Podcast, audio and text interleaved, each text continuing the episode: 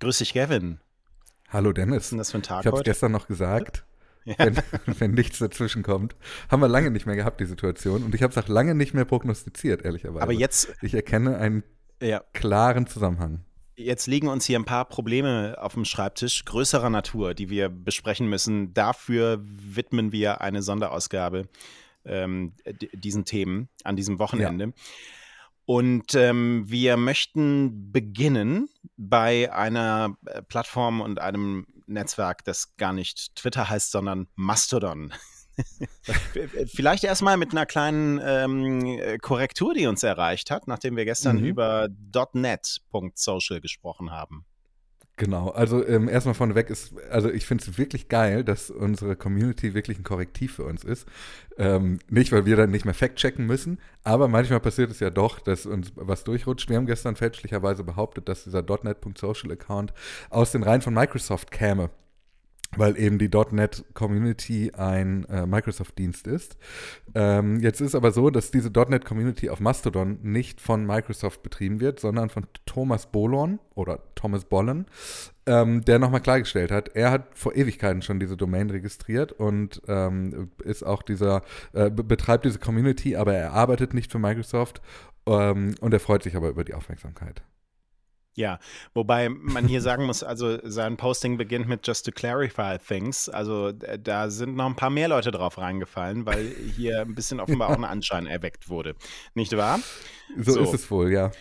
So, und jetzt äh, kommen wir aber wirklich zu den größeren äh, Brechern hier heute. Und Mhm. auch da geht es um Mastodon. Wir haben gestern noch über äh, so eine positiv-kritische Menge gesprochen an Mhm.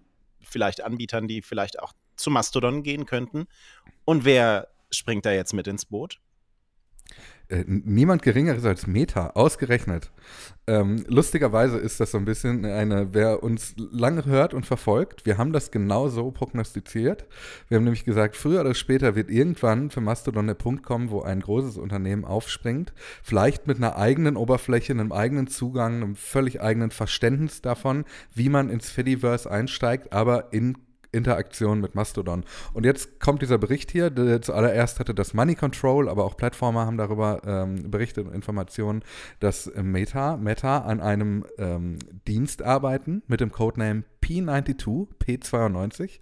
Und dieser Dienst soll eine Art textbasiertes soziales Netzwerk sein, das interoperativ mit Mastodon interagieren kann.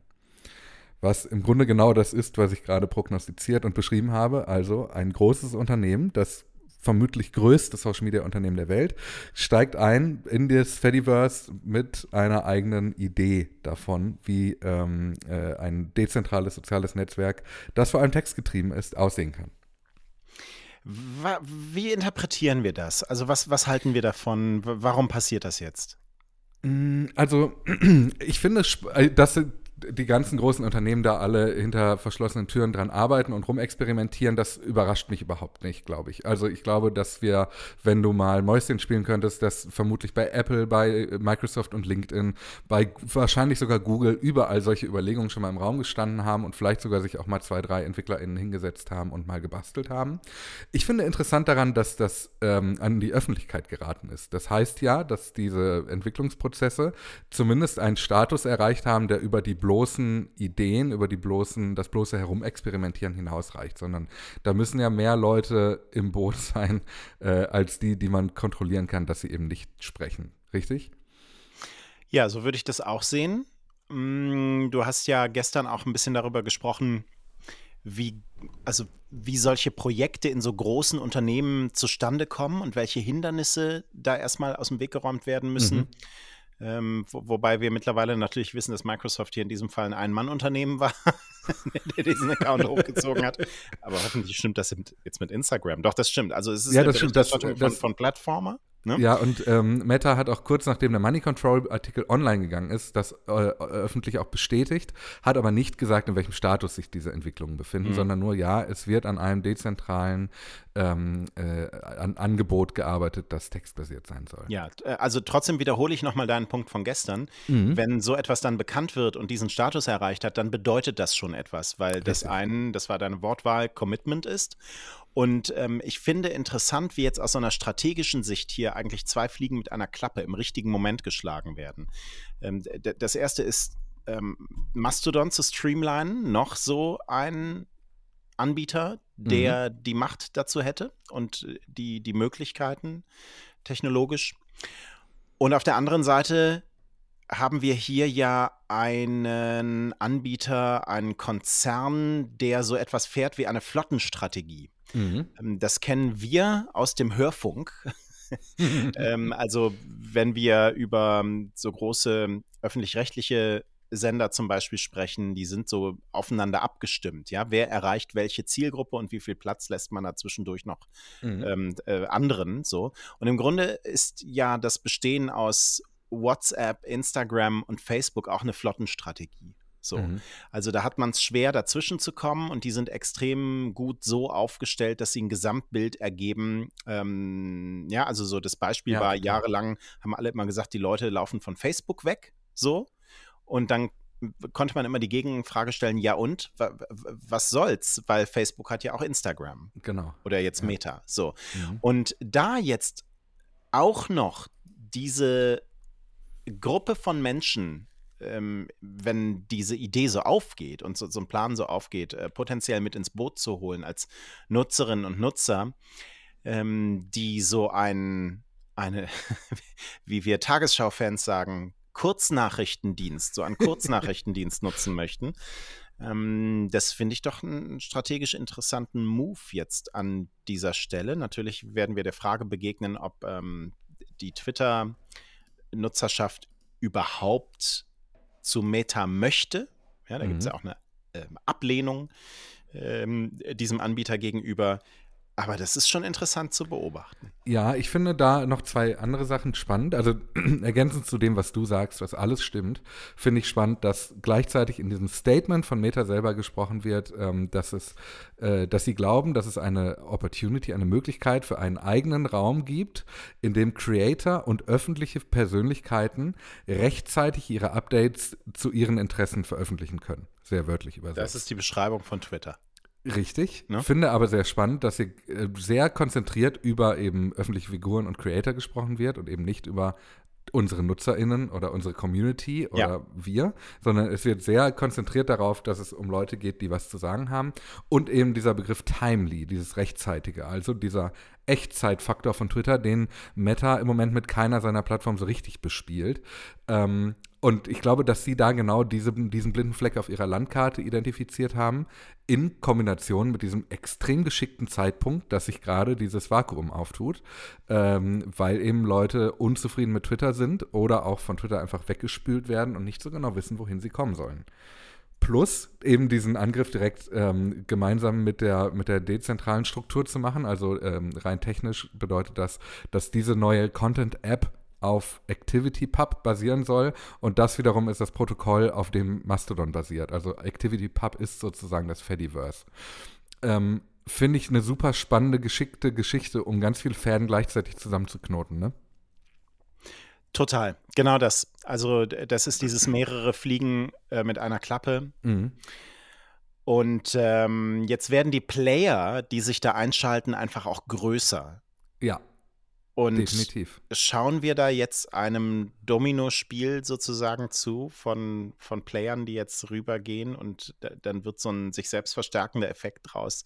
Das, ähm, das frage ich mich. Das kann total gut sein. Also ähm, vor allem, weil eben die, also in dem Moment, wo Meta anfängt, das öffentlich zu kommunizieren, das ist ja der späteste Zeitpunkt, bei dem Mitbewerber sagen, okay, wir müssen da jetzt drauf, das könnte groß werden.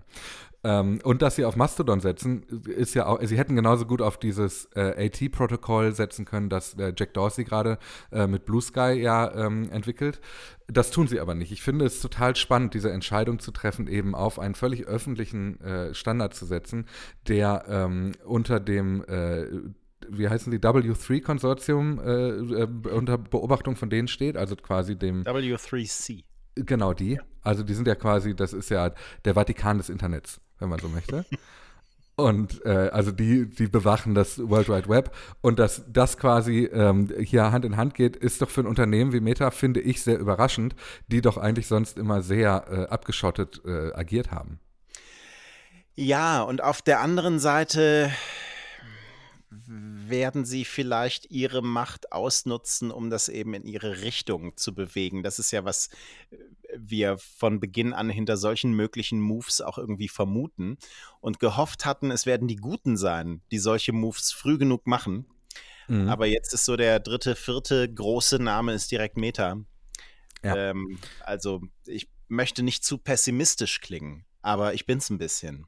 Ja, weil wenn man das mal äh, ganz realistisch interpretiert, was bedeutet das? Also mal angenommen, diese App würde morgen starten, dann würde es zum einen, wir sprechen gleich mal noch ganz kurz darüber, wie das rein praktisch aussehen wird, da gibt es auch schon so zwei, drei Informationen, aber diese App würde starten, dann hätte das von vornherein ähm, wäre das die Mastodon-Instanz und der Mastodon-Zugangsweg mit vermutlich 99 Prozent aller Mastodon-NutzerInnen. Einfach mit, einem absoluten, mit einer absoluten Mehrheit würde der, das komplette Fediverse in gewisser Weise verändern, weil eben viele Leute plötzlich einen Zugang haben, den sie sich jetzt gerade ein bisschen selber erschließen müssen. Wir müssen jetzt nicht nochmal darüber sprechen, dass Mastodon nicht so den einfachsten Einstieg für alle Leute bietet, aber wir sind uns definitiv einig, es ist eine andere Geschichte, wenn es von der Usability eher vom Gefühl her wie Instagram ist, als wie, wie Twitter.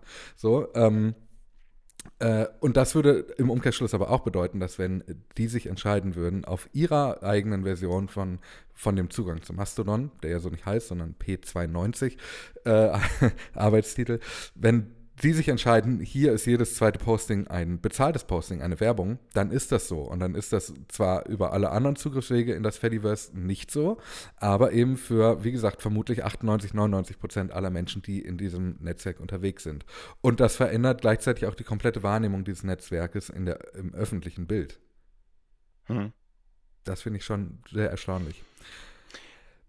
Kurz wie sind dazu. diese konkreteren Infos, genau. die du noch versprochen hast? Ja. Also es sieht so aus, dass diese, dieses P92 direkt an Instagram angedockt werden soll.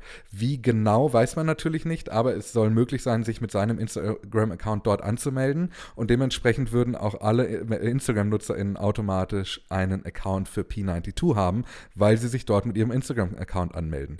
Das ist markenstrategisch sehr spannend, weil das auf der einen Seite bedeutet, dass das eben nicht ein ein weiterer Account in deiner Meta-Account-Liste ist, über die wir hier schon mal gesprochen haben. Also du hast ja, wenn du ein Facebook- oder ein Instagram-Profil hast, auch in der Regel einen Meta-Account oder kannst ihn sozusagen äh, claimen und hast dann die Möglichkeit, die miteinander zu vernetzen. Änderst du ein Profilbild, änderst du alle. Änderst du einen Namen, änderst du alle.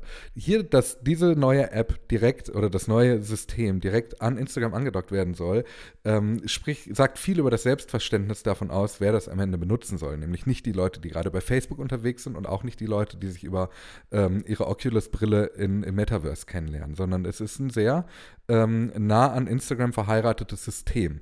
Ähm, ich glaube, das kann man kritisch sehen. Ich glaube aber, so rein äh, marketingtechnisch ist das sehr geschickt, weil das im Zweifel auch die NutzerInnen sind, die am ehesten bereit wären, so ein neues Netzwerk zu nutzen, glaube ich. Dazu Gedanken? Ja, also äh, ich mache mir da Gedanken über Instagram selbst. Also diese Ja. Plattform hat ja in den vergangenen Jahren durchaus gelitten unter etwas, was Facebook vorher schon durchgemacht hat, nämlich dem Verlust seiner Einfachheit. Mhm. Und äh, also ich finde das fast schon äh, krude, was da passiert, das da anzudocken. Also ich so als Ausweis, als Verifikation, wer bin ich, um mich einzuloggen. Mhm. Weißt du, als ID-System den Instagram-Account zu nutzen, ja, okay, das, das kennen wir. Ähm, das hat es auch mit Facebook gegeben. Ich erinnere mich daran, wie du am Anfang das deutsche Spotify nur mit einem Facebook-Account nutzen konntest. Richtig. So, ja. ähm, mhm. In der ersten Zeit. Und klingt für mich nach Nähen so, also wenn ich jetzt so aus der Perspektive als Instagram-Nutzer hier ja. darauf gucke. Aber was bedeutet das gleichzeitig für die Plattform Instagram selbst? Also das, da, da hat ja in den vergangenen Jahren ein Aufbohren stattgefunden, ähm, das finde ich völlig übers Ziel hinausgeschossen ist und auf das die Nutzerinnen und Nutzer auch keinen Bock hatten. Ähm, jetzt ist zum Beispiel dieser Shopping-Tab wieder verschwunden. Mhm. Ähm, aus Reels und Videos wurde eins gemacht, weil es einfach komplett krude war. Ich weiß nicht. Ja, ähm, ich kann, das, kann die Bedenken verstehen, aber ich glaube, das hängt auch ein bisschen damit zusammen, wie offenbar überrascht, wenn wir diese Formulierung von Adam Mosseri ähm, über den weltweiten Start von Instagram Notes nochmal uns in Erinnerung rufen, wie er gesagt hat, dass es vor allem bei jungen Leuten wahnsinnig gut angenommen ist, ein wahnsinnig erfolgreicher Start war. Und Instagram Notes fühlt sich ja so ein bisschen an wie der Testballon eigentlich für so eine textbasierte, ähm, so ein testbasierte, textbasiertes Netzwerk angedockt an Instagram. Wie das in der Zukunft dann irgendwann aussieht und ob das in der, in der superweiten Zukunft, in der, wie sagt man, in der dritten Dimension sozusagen, äh, dann tatsächlich sich direkt in dieses, in die Instagram-App rein verheiraten wird oder ob das nur so ein Appendix ist für die Leute, die es wollen, bleibt so ein bisschen abzuwarten. Aber ich könnte mir vorstellen, dass diese Instagram Notes-Geschichte einen unmittelbaren Zusammenhang zu der Entwicklung von P92 haben könnte. Ich finde gut, dass wir hier bei einem Thema auch einfach mal enden mit den Worten bleibt abzuwarten. Es ist doch super. So. Ja, so. finde ich auch gut. Ich habe noch eine ganz kleine Nachreiche, eine Sache, mhm. die wir ähm, übersehen haben, die ich aber spannend finde, weil wir ja immer wieder über ähm, Mastodons äh, Mastodon-Ergänzungen durch andere Unternehmen sprechen. Wir haben über Medium gesprochen. Wir haben darüber gesprochen, dass Tumblr mit dem Fediverse flirtet. Und offenbar ist es so, dass die, äh, das letzte Woche auch schon Flipboard, das ist so eine App, mit der du dir so eine Art eigene Newsseite zusammenbauen kannst auf Grundlage verschiedener ähm, Webseiten, aber auch sozialer Medien. Also du konntest früher immer Twitter nutzen. Das geht offensichtlich nicht mehr wegen des, der API-Schließung. Ähm, können wir gleich nochmal ein bisschen drüber sprechen. Äh, oder YouTube. Ähm, und da ist eben Mastodon jetzt auch ein Teil von. Und sie haben eine eigene Mastodon-Instanz gestartet und arbeiten offenbar auch an einer eigenen Integration in ihre App. Das heißt, eine Möglichkeit, Mastodon zu benutzen, ohne das Mastodon oder das originäre Mastodon-Interface zu nutzen.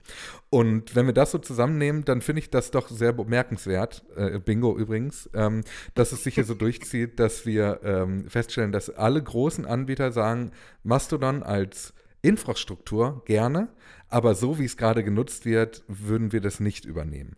Also sowohl Tumblr als auch Medium, als auch ähm, Flipboard, als auch offenbar Meta verstehen die Wichtigkeit eines dezentralen sozialen Netzwerkes, verstehen auch, warum es total sinnvoll ist, wenn da viele mitspielen, wollen aber trotzdem ihren eigenen, ähm, ihre eigene Pforte in diese Welt bauen. Und das finde ich, finde ich ganz spannend, weil das sich so ein bisschen anfühlt wie die Zukunft des äh, sozialen Netzes, ne? Die Dezentralität. Ja, also du hast das jetzt so positiv formuliert, sehen die Wichtigkeit. Äh, ja. Kann man natürlich auch sagen, fürchten die Wichtigkeit und dann gestalten sie es lieber selbst. Auch, auch äh, sicherlich denkbar. Und natürlich, da steckt auch sowas drin, wie so wie es jetzt gerade äh, ist, werden sie da drin keine Werbung platziert können, also brauchen sie ein eigenes äh, Frontend. Ähm, sicher hat das positive und negative Seiten, aber ich finde das erstmal nicht, also die Alternative wäre ja, alle bauen wieder ihre eigenen kleinen geschlossenen Shops. Und jetzt ist es aber eher so, alle bauen sich ihre, eigenen, ihre eigene Zufahrt, aber die Autobahn ist die gleiche. Mm.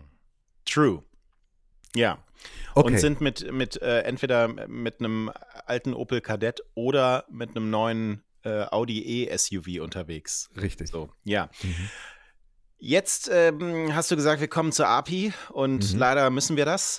Und jetzt, jetzt Brace for Impact, haltet euch fest. Also es ist, ein, ähm, es ist eine lange Geschichte, die wir da hinter uns äh, haben. Über einen Monat mittlerweile. Am 2. Februar 2023 kündigt Elon Musk an, der Zugang zum Application Programming Interface, also der Schnittstelle, mit der man von außen auf Twitter-Daten zugreifen wird, äh, kann, wird binnen einer Woche hinter einer Bezahlschranke verschwinden. Das hat so halb gar geklappt. Ähm, also äh, ja, ist es, aber gleichzeitig hat man es nochmal so ein bisschen verschoben zwischendrin und dann gab es noch Fehler hier und da. Pipapo, wa was wir so kennen aus den, aus den vergangenen Wochen. Ähm, und die API ist wichtig, um das hier nochmal kurz aufzublättern, ähm, natürlich für diese Drittanbieter-Apps. Auf der einen Seite, die einen anderen Zugang zu Twitter äh, geschaffen haben, Twitterific, Tweetbot. Wir haben oft darüber gesprochen. Äh, Geschäftsmodelle, die jetzt durch diese Entscheidung von Elon Musk auch eingebrochen sind. Aber die API ist auch wichtig für Forscherinnen und Forscher. Ähm, es sind, die Wired schreibt das, es sind seit 2020 mehr als 17.500 akademische Arbeiten entstanden auf Grundlage von Twitter-Daten und auf Grundlage des Zugriffs auf die API. Und das ist ein besonderer Zugriff, weil ähm, man über Twitter den akademischen ähm, und elitären Diskurs mitbekommt. Ja, also ähm, mhm. wie funktioniert das Internet? Welche Unterhaltungen werden geführt in dieser, äh, die, die, Wired nennt das fiktiven globalen Öffentlichkeit, die es so natürlich nicht irgendwie gibt, aber das ist dieser äh, Begriff des Town Square für die Welt, ja, den, den Elon Musk ja selbst auch mhm. ähm, genutzt hat. Also das nur nochmal zur Bedeutung auch ähm, dieser Schnittstelle. So, also das Ding ist hinter eine Paywall gewandert und jetzt sind beim Wired Magazine die neuen Gebühren gelandet. Also Twitter macht jetzt ein Angebot all denen, die die API nutzen möchten. Äh, dass man aber und offenbar ganz gut ablehnen kann. Um dass Satz. man ein Angebot, das sie auf jeden Fall ablehnen werden, weil es einfach zu teuer ist, um hier mal zu spoilern. Also es gibt jetzt so ein Dokument, das haben diese Forscherinnen und Forscher bekommen. Das hat ähm, Twitter wohl Anfang dieses Monats, also jetzt diese Woche wahrscheinlich, an mögliche Forscherinnen und Forscher oder an Forscherinnen und Forscher als mögliche Kundinnen und Kunden äh, verschickt. Ähm, und einer von denen hat das an Wired weitergeleitet. Und jetzt, also, die, das sind jetzt äh, Enterprise-Pakete für den Zugriff auf die API. Und das billigste bietet einen Zugang zu 50 Millionen Tweets im Monat mhm. für 42.000 Dollar pro Monat. Und dann gibt es noch zwei weitere Pakete. Ich size mal kurz hoch, also doppelt mhm. so viel 100 Millionen und viermal so viel, 200 Millionen, kosten. Moment, das muss ich kurz ausrechnen, weil das ist ja völlig abstrus. Kosten, weil es doppelt so viel ist, dreimal so viel dann an der Stelle, nämlich 125.000 Dollar. Oder weil es viermal so viel ist, kostet es fünfmal so viel nämlich 210.000 Dollar im Monat. Das so. allein ist schon so geil, dass es günstiger wäre, viermal das Small Package abzuschließen, als einmal das Large Package, um die gleiche Menge an Daten zu bekommen. Die gleiche Menge an Daten, aber mhm. du weißt nicht, ob du dann unterschiedliche Tweets bekommst oder ah, nicht nochmal dieselben. Ja, das, das Stimmt, ist, das, das, ist natürlich teuer, ja, ja. Der Fallstrick an der Stelle mhm. so, Wired hat sich das auch bestätigen lassen von anderen Forscherinnen und Forschern. Ähm, naja, so, und dann sind noch ein paar andere ähm, Begrenzungen drauf, äh, zum Beispiel die Anzahl der Twitter-Handles, die mhm. hier über die API analysiert werden äh, können, wird begrenzt auf 5000. Mhm. Ähm, und maximal 20 Anfragen pro Minute aber bitte. Ach, das ist totaler Quatsch. Ne? So, jetzt, jetzt, versuchen wir uns mal ein bisschen, das sind jetzt Zahlen, jetzt versuchen wir uns mal so ein bisschen ähm, eine Größenordnung zu geben, ja. weil Forscherinnen und Forscher haben ja immer ein Interesse am Gesamtbild und es war mhm. bisher so, dass der kostenlose API-Zugang ähm, den Forscherinnen und Forschern einen Zugriff ermöglicht hat auf ein Prozent aller Tweets. Mhm. Und jetzt, wo es Geld kostet, wird es 0,3 Prozent des monatlichen Outputs äh, geben von Twitter. Ähm, also ein Drittel davon, aber x-mal so teuer. Und mhm. die, die Wired zitiert eine Wissenschaftlerin vom Max-Planck-Institut für Software-Systeme hier in Deutschland, ähm, die zu, diesen, an, zu diesem Angebot sagt, Zitat, das übersteigt wahrscheinlich jedes akademische Budget, von dem ich je gehört habe. Das ist so absurd. Also da wurde entweder der Markt nicht geforscht, also es wurde einfach gesagt, wir rufen mal wieder Fantasiepreise auf. Vielleicht kann Stephen King mal kurz nachfragen, ob es nicht noch günstiger geht. Äh, oder es ist einfach wirklich nicht gewünscht, dass das jemand abschließt. Und dann ergibt dieser ganze Aufwand ja auch keinen Sinn. Ja, aber ich habe ähm, hab mir das gerade nochmal angeguckt und habe noch eine zweite Überlegung. Und zwar ist das ja hier, wie du gesagt hast, das sind ja die Enterprise Packages. Das heißt auch die für Unternehmen. Dementsprechend zum Beispiel für Anbieter von Twitter-Apps. Ne? Also wenn ich jetzt, äh, wenn Tweetbot sich jetzt entscheidet, wir kaufen jetzt erstmal für ähm, 5000 Accounts beispielsweise äh, das kleine Paket.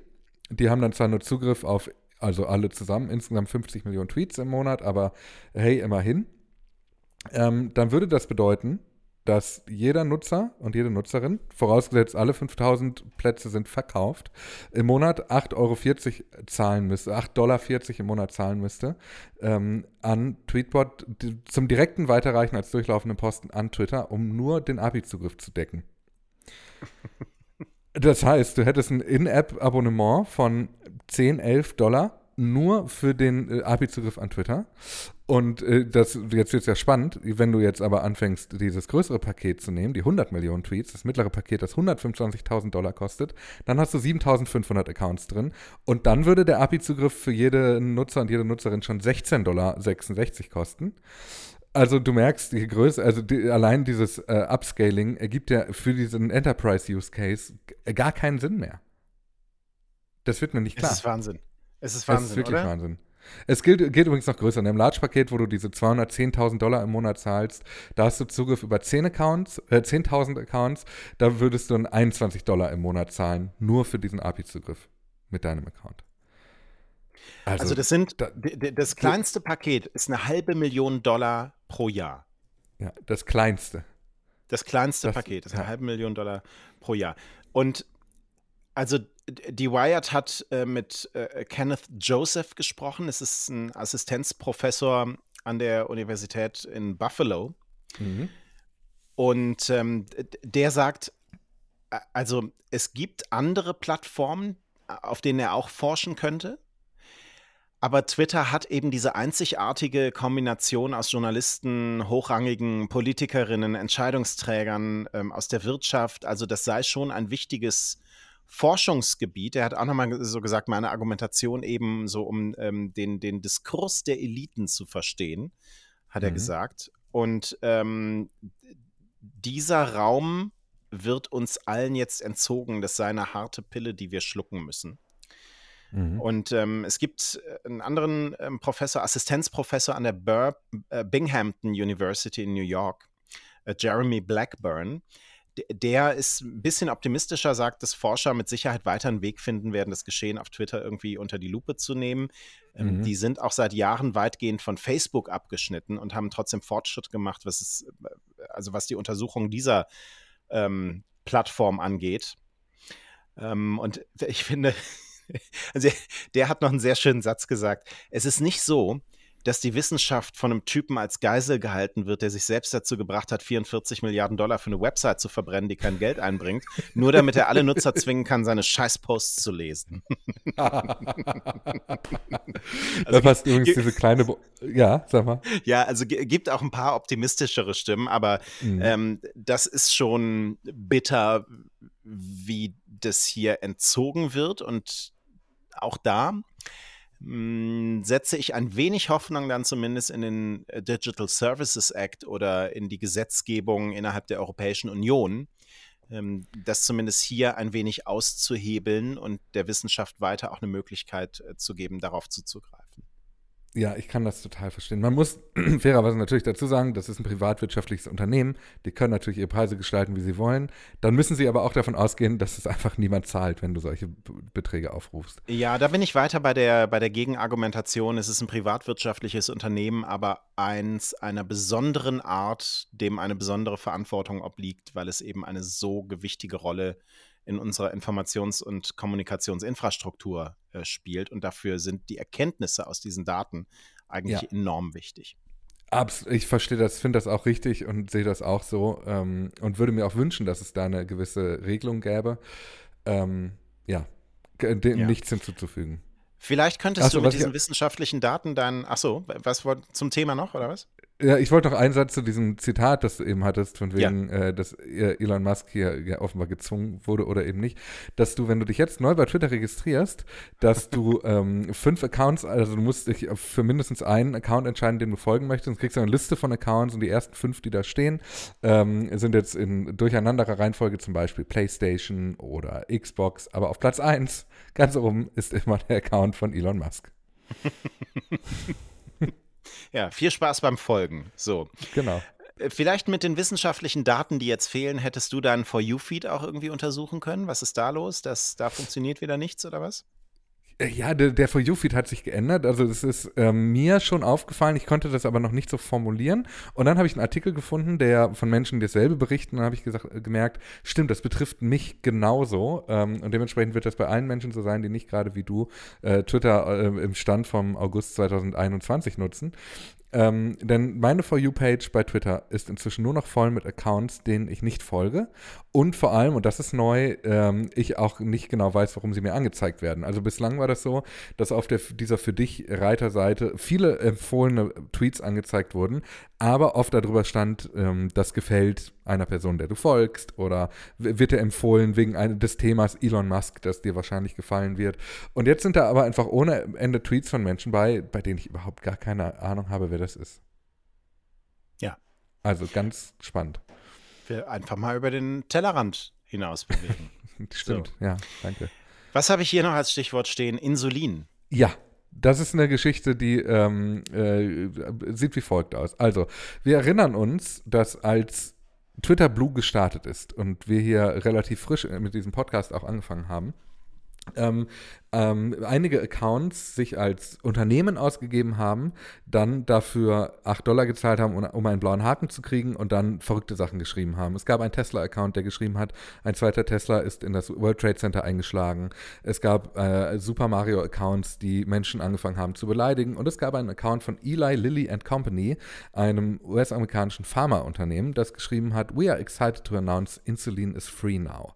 Das ist ein Thema von spannender politischer Brisanz Relevanz, denn in den USA ist es ja so, dass das Gesundheitssystem diese ganzen sozialen Faktoren unseres Gesundheitssystems nicht kennt und teilweise Menschen, die an Diabetes erkrankt sind, bis zu 1000 Dollar im Monat dafür zahlen müssen, dass sie Insulin bekommen.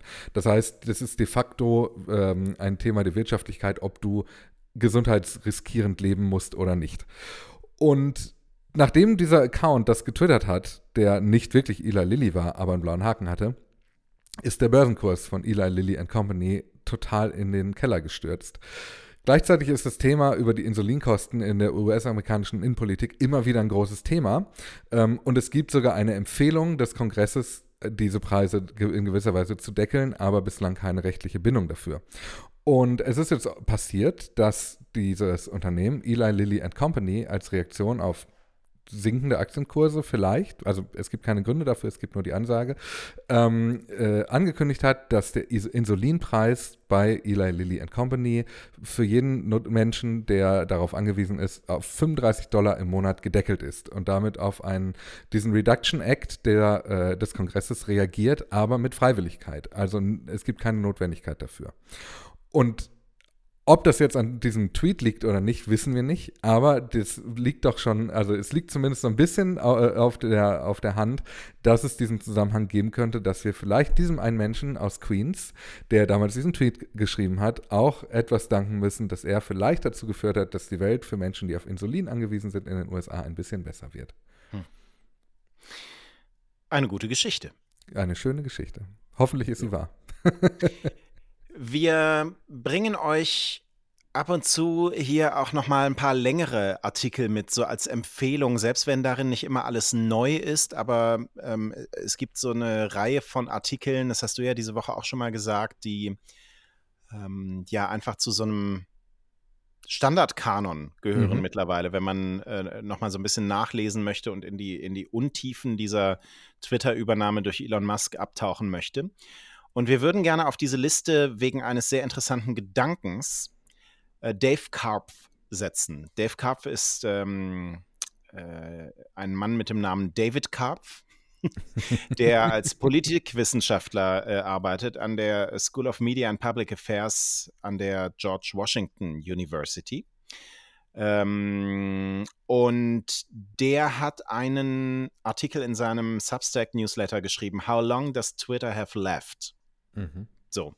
Also er hat erst noch mal ein bisschen aufgefächert, wie eigentlich die Lage gerade ist. Also Werbeeinnahmen um die Hälfte zurückgegangen, fast jede Woche irgendwie größere Ausfälle ähm, auf, auf der Twitter-Seite oder des, des Dienstes insgesamt. Ähm, die Einführung von Twitter Blue war ein Desaster, äh, so sehr, dass Elon Musk da irgendwie fast das gesamte Team gefeuert hat. Ähm, das Unternehmen zahlt keine Miete, andere Rechnungen nicht. und hat gerade irgendwie versucht, an Geld zu kommen, indem es die Büropflanzen verkauft. Also mhm. sehr, sehr, schön nochmal auf den Punkt gebracht, äh, wie eigentlich die Lage ist. Und dann kommt, ähm, kommt das rhetorische Mittel. In Wirklichkeit geht es ihm aber noch schlechter, als es scheint. und ähm, Dave Karp führt hier zwei finanzielle Zeitbomben an, so nennt er das, die nur darauf warten, hochzugehen. Und seine Vermutung ist, wenn eine von beiden hochgeht, dann wird Elon Musk Konkurs anmelden. Ähm, und äh, Dave Karp schreibt, er kann nicht genau sagen, wann das sein wird, aber er gibt Twitter etwa sechs Monate. Die erste finanzielle Zeitbombe seien die anhängigen Arbeitsrechtsklagen. Also mhm. soweit so klar, ne? das haben wir besprochen. Also Twitter spart Kosten, auch übrigens, indem es ehemaligen Mitarbeitern äh, die Abfindungen, die es dann bei diesen Entlassungswellen versprochen hat, verweigert. Mhm. Also da sind Horden von Anwälten unterwegs, die versuchen, das äh, rauszuschlagen. Und es ist auch schwierig, da einen Überblick zu bekommen, weil in der Regel solche Geschichten ja mit einem Vergleich enden und einer Verschwiegenheitsklausel. Also wir wissen nicht, wie viel Geld Twitter da insgesamt vielleicht bisher sogar schon ausgeben musste oder noch äh, zahlen muss. Aber äh, der FK führt unter anderem den letzten CEO von, von Twitter an, ähm, Parag Agarwal. Mhm. Und ähm, der wurde entlassen aus wichtigem Grund. Damit wollte man die äh, Beträge, zweistellige Millionenbeträge ähm, sparen, die diesen Leuten eigentlich ähm, zugestanden hätten. Ähm, also fast 50 Millionen Dollar dem früheren CEO, aber äh, mhm. wer glaubt, dass der das nicht bekommt und so. Ja, also das, das ja, führt er erstmal so ein bisschen ähm, aus, so diese ganzen offenen Beträge wegen der Arbeitsrechtsklagen. Soweit so klar, oder? Mhm. Ja, klar. So. Das zweite ist interessanter. Ähm, die zweite finanzielle Zeitbombe. Und er sagt, die könnte schon früher hochgehen. Ist klar, weil diese ganzen Klagen auf dem Klageweg, das dauert dann eine Weile. Und das sind Geldbußen. Also er vermutet, auf Twitter wird einiges zukommen im Rahmen eines Abkommens auf der einen Seite mit der FTC, über die haben wir ja schon gesprochen hier im mhm. Podcast. Mhm. Also ähm, erst letztes Jahr im Mai ist Twitter ähm, zu einer ähm, Geldstrafe verurteilt worden von 150 Millionen Dollar wegen Datenschutzverstößen. Und es war dann zu einer Zeit, da hatte dieses Unternehmen noch ähm, diese vielen Mitarbeiter und hat funktioniert. Mhm. So. Ähm, und Twitter ist gemäß dieses Abkommens mit der FTC verpflichtet auf, also über alle Änderungen in Bezug auf die Aufrechterhaltung und den Schutz der Sicherheit der Privatsphäre, der Vertraulichkeit oder der Integrität von nicht öffentlichen Verbraucherdaten zu berichten. Mhm. So, und ähm, er schreibt jetzt, das ist schon mal einer der Gründe, warum Elon Musk sich eigentlich das nicht leisten kann, was er gerade macht, nämlich versucht, dieses Unternehmen so wendig wie so ein Startup zu machen. Mhm. So, und äh, so, diese Start-up-Atmosphäre aus seiner Jugend wieder zu erlangen, weil Startups haben keine Berichtspflichten an die FTC in, in dieser Form, aber riesige Unternehmen eben schon. Also da, stimmt schon mal was nicht. Ähm, und Dave Kapp schreibt, diese Bußgelder werden kommen und sie werden nicht gering sein. Wenn man jetzt mal das, was da gerade diskutiert wird, in den USA und in der EU zusammenrechnet, dann sagt er, das könnte in den niedrigen einstelligen Milliardenbereich gehen. Oha. So. Okay. Und jetzt kommt ein interessanter Gedanke, warum ich sage, diesen Artikel würde ich auch mal empfehlen, weil Dave Karpf macht hier eine Voraussage, die mir sehr bekannt vorkommt. Also er schreibt, Elon Musk wird Konkurs anmelden und er wird die Aufsichtsbehörden dafür verantwortlich machen. Also sein Argumentationsmuster wird sein, ich war so nah dran, dieses wichtige, innovative Unternehmen umzukrempeln. Ähm, das ähm, war eine Bedrohung für die Mainstream-Medien und all die korrupten Politiker. Und dann haben sich diese liberalen Bürokraten aus Washington oder wo, woher auch immer eingemischt und ein tödliches Bußgeld verhängt. Und da kann ich jetzt nichts mehr tun. Twitter ist tot. Ciao. Das ist so eine spannende These. So, ne, also er sagt jetzt noch so in der Konsequenz und dann werden diese ganzen VC-Guys und, und die mhm. äh, MAGA und Tesla-Fanboys, äh, weißt du, so diese ganze libertäre Bubble und so weiter, die werden sagen, ja, genau so war's und das wird für ihn schön gesichtswahrend sein. Und er hat natürlich selbst Twitter nicht in den Ruin getrieben. Er hätte es ja fast gerettet. Und ähm, ehrlich gesagt, diese Argumentation, also äh, kurz gesagt, seine Argumentation ist, Twitter wird mit einem Knall in den Konkurs gehen. Und ich finde das ganz interessant, weil mir ist diese Argumentation zwischenzeitlich auch schon begegnet. Aus dieser ja. libertären Bubble, also in den, in den Antworten auf unseren Podcast hier, ja. ähm, ist mir auch schon begegnet, na, er muss ja so handeln, weil Twitter ja diese Probleme hat. Und da wird genau. ignoriert, genau. dass er selbst Twitter diese Probleme ja erst zugefügt hat. Das ist hoch. Ja, also total. Also, und von wem kennen wir das? Das Vorbereiten einer solchen Argumentation. Ja, das ähm, ist, ist 100% die ähm, Wahlmanipulation Donald Trump 2022. Ja, genau. Ja. Es ist genau das Playbook. Ja, ja. genau so. Ja, ist super, super spannend, super krass. Ist, Und also, also wir haben die, auch hier die, genau digitale, darüber schon gesprochen, ne? Ja, ja, das ist die digitale Dolchstoßlegende. Ja, genau. Und ja. ich, ich, ähm, ich frage mich aber dann so ein bisschen, wenn das doch absehbar war, was ist das größere Bild? Also warum Weißt du? Also was hat Elon Musk davon, dass er ein Unternehmen kauft und mit Ansage kaputt macht?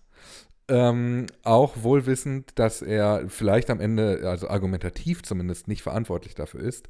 Das mag ja alles stimmen, aber trotzdem hat er ja dafür am Ende mit 30 Milliarden eigenen Vermögens äh, irgendwie hinhalten müssen. Ja, ich würde sagen, es gab den Punkt, ab dem er nicht mehr zurück konnte. Er hat ja, ja also äh, haben wir richtig interpretiert, als wir gedacht haben, er wollte mit seinem Move hier ähm, zu sagen, äh, da gibt es mir zu viele Bots und Spam-Accounts, ja. ja. Haben wir das richtig interpretiert, dass er damit die Preise drücken wollte?